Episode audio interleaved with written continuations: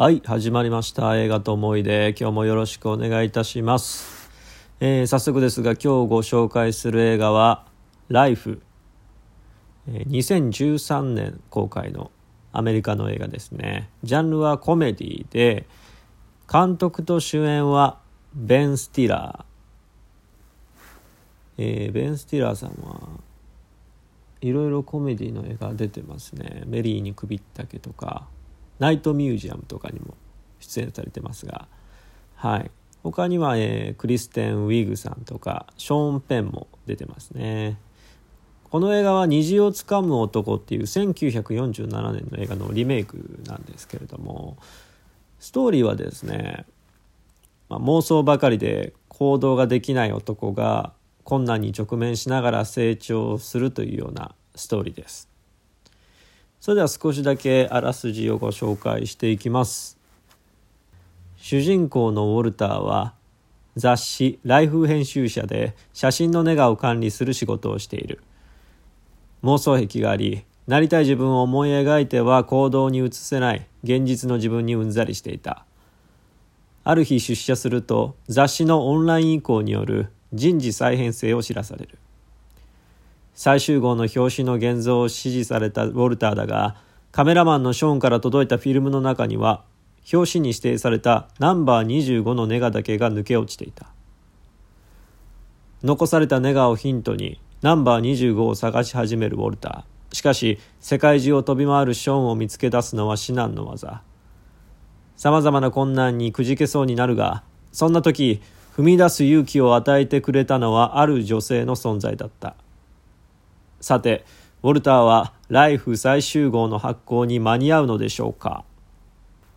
という、えー、前半のあらすじなんですけれども。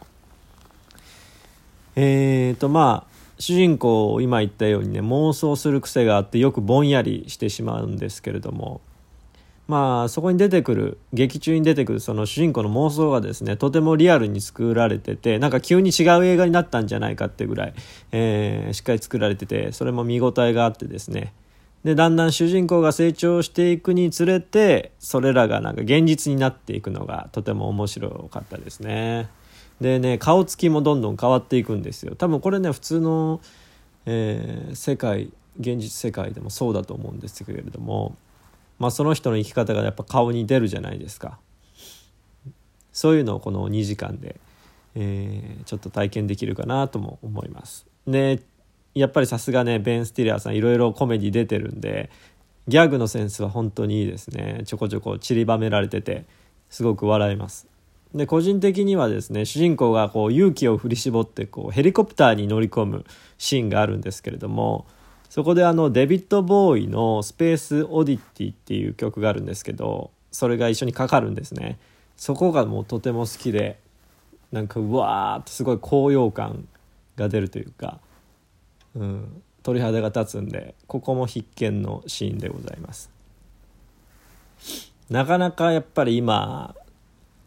移動もできないし旅行ももちろん行けないんでなんか悶々とした日々があるかもしれないですけれどもそんな時にちょっとこのライフを見てねちょっと内面を解放するというか、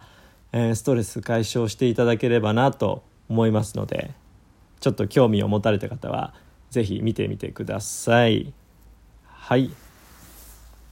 今日もですね最後まで聞いていただいてありがとうございました。それでは次回はどんな映画が登場するのでしょうか？お楽しみに。失礼いたします。